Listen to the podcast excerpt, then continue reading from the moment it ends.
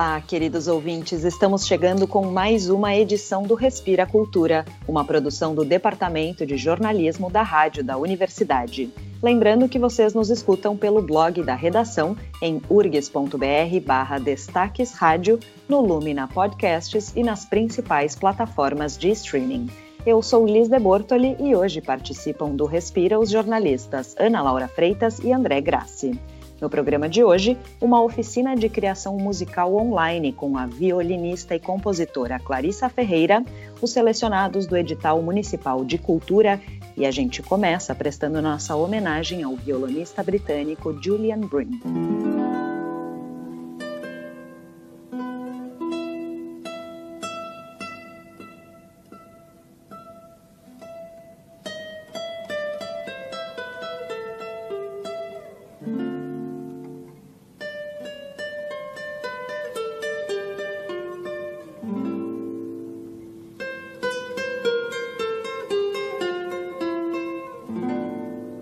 Colegas e ouvintes, Ana Laura aqui falando.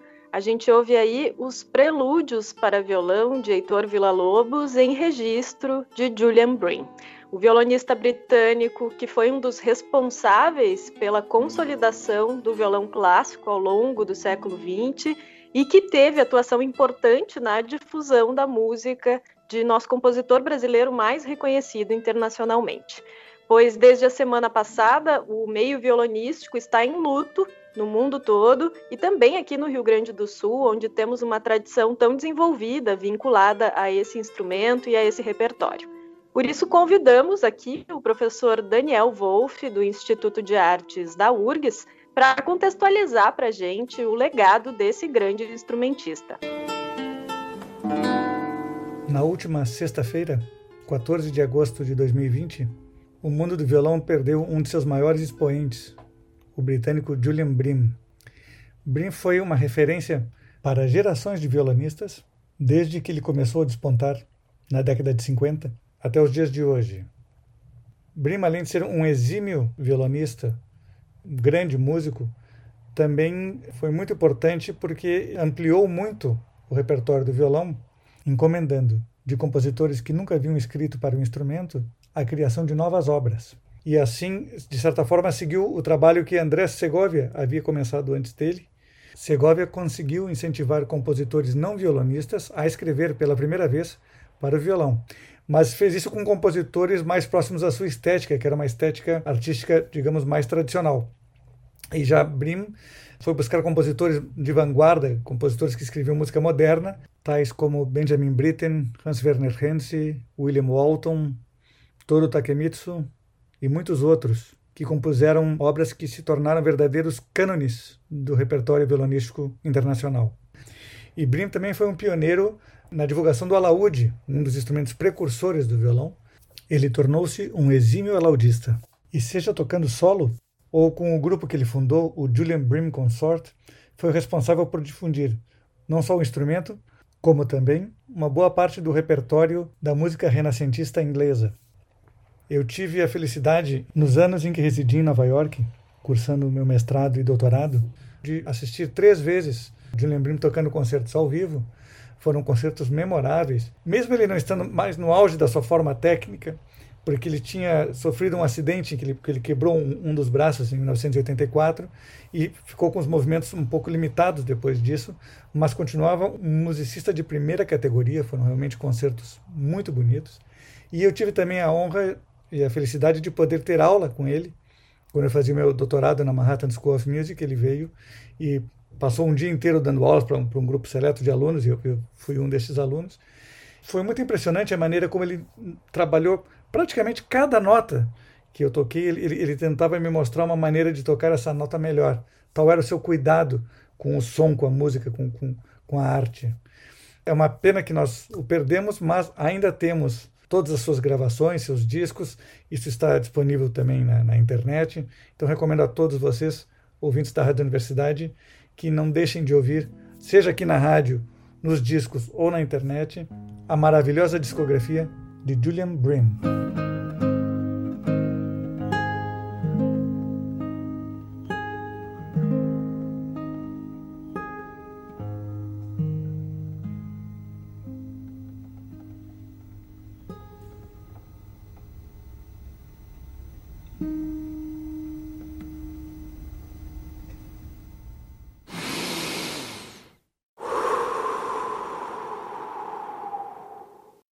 Para quem tem interesse em experimentar a linguagem musical de uma forma mais ativa, inicia na próxima semana a segunda edição online da Oficina de Criação Musical.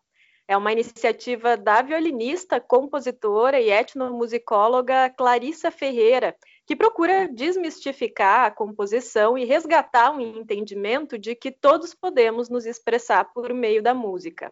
A Clarissa é nascida em Bagé, morou no Rio de Janeiro durante o doutorado e há alguns anos já vive aqui em Porto Alegre, onde desenvolve vários projetos interessantes que têm sacudido estruturas e oxigenado ideias no campo da música local. Ela mesma nos conta sobre as suas motivações na realização dessas oficinas. A oficina de compositoras surge em 2018 com a ideia de compartilhar e de criar um ambiente acolhedor, assim, para outras pessoas experienciarem a criação. Surge também das minhas reflexões, assim, a partir do, do meio acadêmico, da pesquisa sobre a relação de gênero e como durante muito tempo houve a invisibilização e o silenciamento né, dessas práticas artísticas por vozes femininas, né? E pensando nisso, eu também tive um, um, processo de início à composição que foi bem consciente, assim, de ocupar esses espaços e começar a fazer, né, para se apropriar desse conhecimento. E a partir daí eu busquei estudar, me aprofundar em formas, né, de, de criação e de como poderia desenvolver o meu processo criativo, porque eu já tocava há muito tempo, né? Desde os 12 anos eu toco violino, mas a composição surgiu mais nos últimos quatro anos, assim. Então, foi muito pensando nesse processo e entendendo como a indústria cultural, de certa forma, excluiu uh, os indivíduos dessa, desse entendimento de poder se expressar através da criação, né? É, imagino que se, se construiu um entendimento muito por contribuição da indústria cultural que algumas pessoas deveriam ser só ouvintes né, e apreciadoras e outras como artistas. E eu acho que hoje isso está sendo colocado em xeque, assim, até pela necessidade né, da, das pessoas de vir a se expressar. E acho que a oficina vem muito nesse sentido de compartilhar ferramentas sobre esses processos de criação para desmistificar eles, né? E a partir da criação trabalhar inúmeras questões que cada indivíduo, cada pessoa vai trazer nas suas composições. As oficinas com a Clarissa Ferreira inicialmente eram presenciais, mas em meio à pandemia precisaram ser adaptadas ao ambiente digital. O material didático em texto, áudio e vídeo é enviado por WhatsApp e Google Drive e são promovidos cinco encontros virtuais pela plataforma Zoom para atividades em grupo. O curso combina teoria e prática em módulos que abordam estruturas da música e notações, a reflexão física e metafísica sobre o som, as figuras de linguagem, ritmo do discurso e prosódia, células rítmicas e ainda contexto social e entendimento estético. Não é necessário ter conhecimentos e experiência prévia com a prática musical, a ideia é que qualquer pessoa mesmo possa participar. A oficina é destinada a todos, né, homens e mulheres que quiserem participar. A gente tem uma abordagem do feminismo, a gente fala sobre a linguagem das mulheres. As primeiras edições eram destinadas somente a mulheres, mas muito pensando em abranger cada vez mais pessoas, né? E pensando que em uma educação feminista para todos, assim, é, meio que mudou é, nesse, nesse tempo esse entendimento. Na última oficina tiveram homens inscritos, assim, e acho muito legal essa troca e a gente também poder falar sobre gênero com todas as pessoas. Eu acho que isso é fundamental, né? Normalmente as pessoas que procuram a oficina, uma parte delas já teve envolvimento com a música, mas uma boa parte também nunca teve. E eu acho que vem também procurando esse acolhimento, né? Que talvez não tenha tido em outros lugares, assim. Eu também vejo uh, artistas de outras áreas também que procuram a oficina para se desenvolver nessa linguagem. é muito legal de ver assim os, os feedbacks, né, das pessoas vendo os temas da forma que eles são e com a profundidade que a gente trata essas questões, né, da música, mas também com essa questão que está muito ligada a pensar no viés terapêutico mesmo da arte, né, de ser uma experiência de autoconhecimento e também de troca, de uma socialização, ainda mais nesse período que a gente está vivendo de isolamento, né. Eu digo isso porque eu acho que o afeto está colocado em questão na, nessa oficina. É uma coisa que a gente tem que ter esse cuidado e esse olhar, porque acredito que isso contribui muito para para causar liberdade das pessoas, né, de vir a criar e conseguir se expor e se expressar, né, através disso. Então, quanto mais acolhedor e mais afetuoso for esse ambiente, eu acho que a gente consegue colher melhores frutos. A oficina de criação musical com Clarissa Ferreira ocorre de 25 de agosto a 20 de outubro, com encontros nas terças-feiras às 7 horas da noite. As inscrições e pagamentos são feitos pelo site simpla.com.br. Mais informações podem ser obtidas no Instagram, arroba oficina de compositoras, ou pelo e-mail oficinadecompositoras.gmail.com.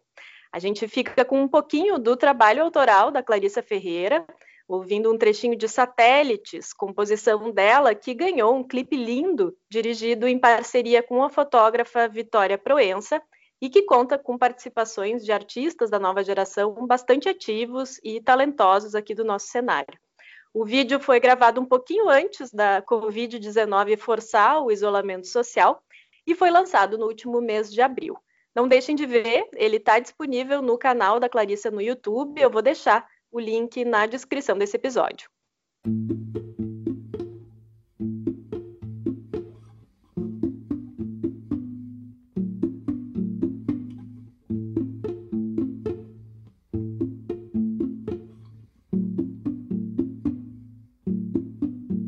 No satélite se vê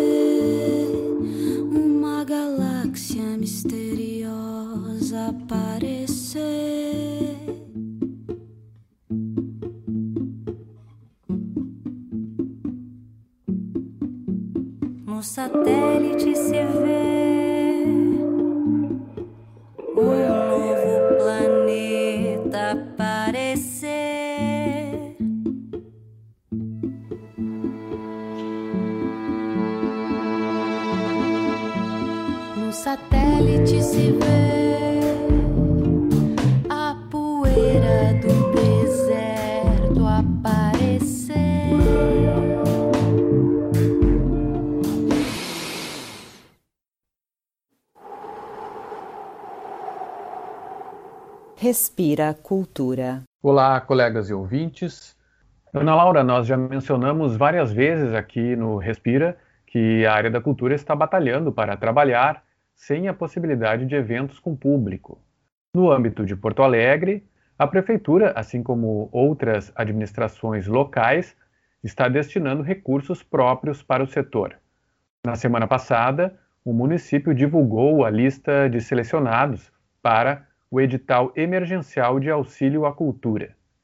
Foram aceitas inscrições para 252 propostas de pessoas físicas, que devem receber R$ 1.500 cada, e 58 propostas de artistas que se inscreveram como pessoas jurídicas, que recebem R$ 3.000 cada.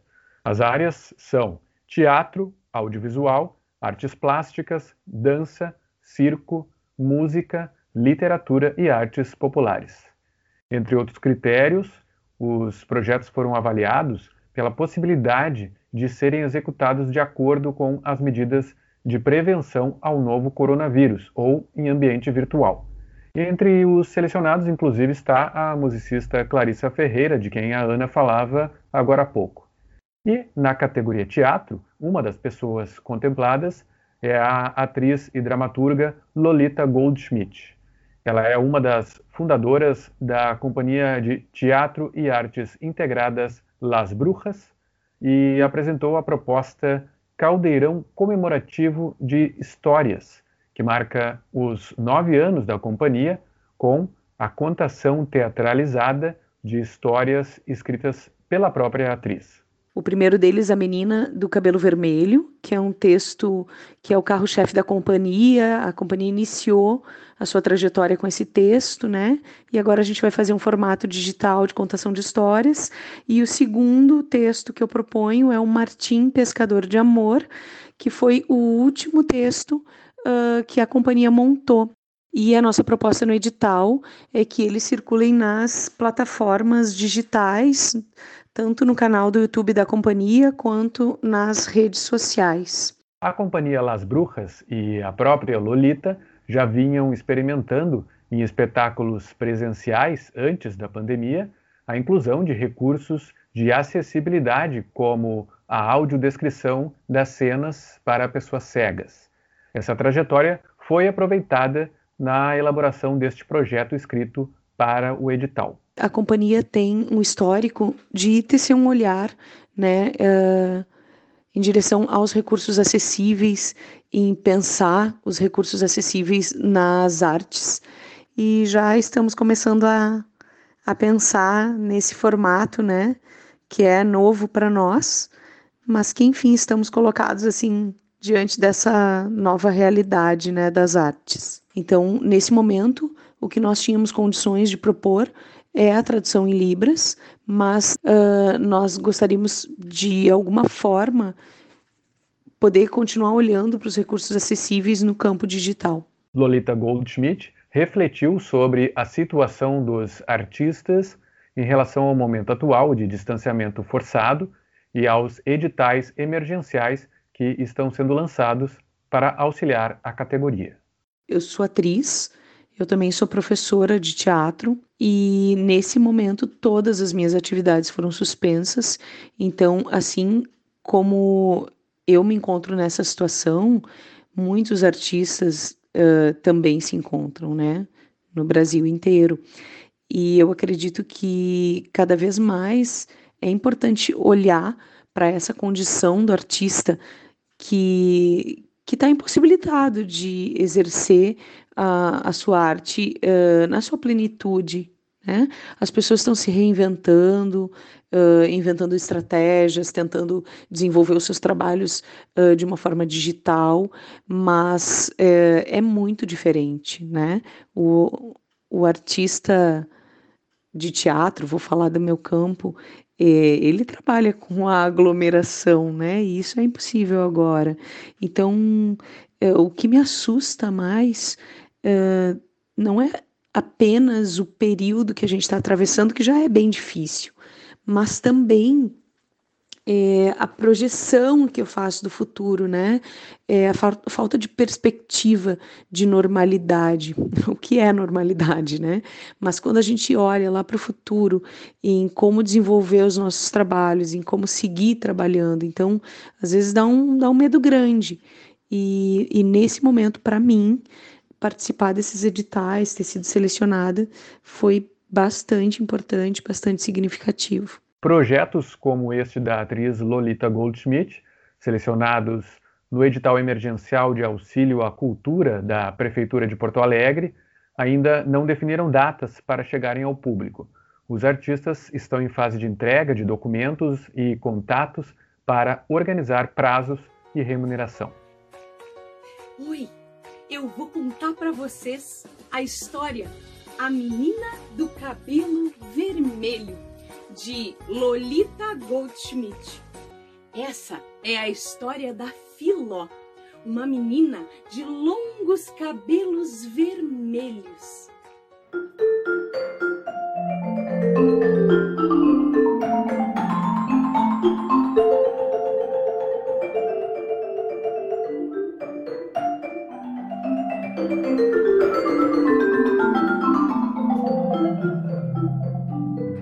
Pessoal, Ana Laura falando aqui de novo, eu não queria deixar de registrar aqui no Respira Cultura que a Orquestra Sinfônica Brasileira está comemorando os seus 80 anos nessa semana com uma série de vídeos que reúnem as partes gravadas pelos músicos em suas casas destacando os diferentes naipes da orquestra. A USB foi fundada lá no Rio de Janeiro em 1940 pelo maestro José Siqueira e é reconhecida pelo pioneirismo na realização de turnês, apresentações ao ar livre e projetos de formação de plateia. A orquestra passou por sérias crises nos últimos anos, então que esse aniversário em meio à pandemia ganha um significado ainda maior. Os vídeos comemorativos ficam disponíveis no canal da Orquestra Sinfônica Brasileira no YouTube. E no próximo mês de novembro vai ser a vez da Orquestra Sinfônica de Porto Alegre festejar os seus 70 anos de atividades ininterruptas. Ainda são muitas as incertezas sobre o retorno dos concertos com plateia, mas a série OSPA Live, com formações de câmara no palco da Casa da OSPA, sempre aos sábados, às 5 da tarde, pelo YouTube, tem sido uma ótima forma de celebrar a vida dessa orquestra que é parte do nosso patrimônio cultural.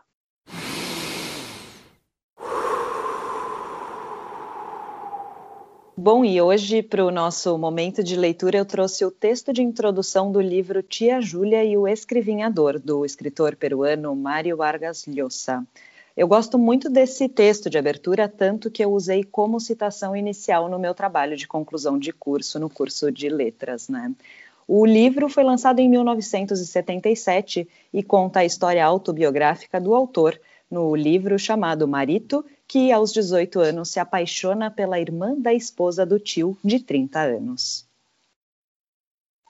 Escrevo. Escrevo que escrevo. Mentalmente me vejo escrever que escrevo e também posso me ver que escrevo. Recordo-me já escrevendo e também vendo-me que escrevia. E me vejo recordando que me vejo escrever, e me recordo vendo-me recordar que escrevia e escrevo vendo-me escrever que recordo haver-me visto escrever, que me via escrever, que recordava haver-me visto escrever, que escrevia, e que escrevia que escrevo e que escrevia. Também posso imaginar-me escrevendo, que já havia escrito que me imaginaria escrevendo, que havia escrito que me imaginava escrevendo, que me vejo escrever que escrevo.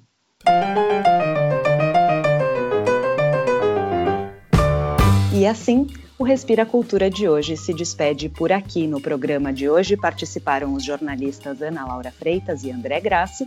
A apresentação foi comigo, Liz de Bortoli, e a produção é do Departamento de Jornalismo da Rádio da Universidade. Se você curtiu essa edição, não esquece de compartilhar e de seguir a Rádio da Universidade nas redes sociais para não perder nenhum conteúdo.